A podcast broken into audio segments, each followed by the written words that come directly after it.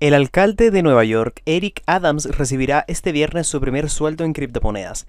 El alcalde Adams dijo previamente que aceptaría sus primeros tres sueldos, o sea, 97 mil dólares en criptomonedas.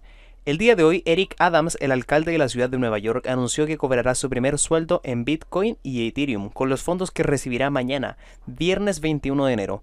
El sueldo no se pagará directamente en criptomonedas. En su lugar, Adams recibirá primero dólares estadounidenses, dinero fiat, que luego convertirá en monedas digitales en Coinbase. Debido al Departamento de Trabajo de Estados Unidos y a varias regulaciones a nivel estatal, los empleados residentes en Estados Unidos normalmente no pueden recibir remuneración directamente en criptomonedas.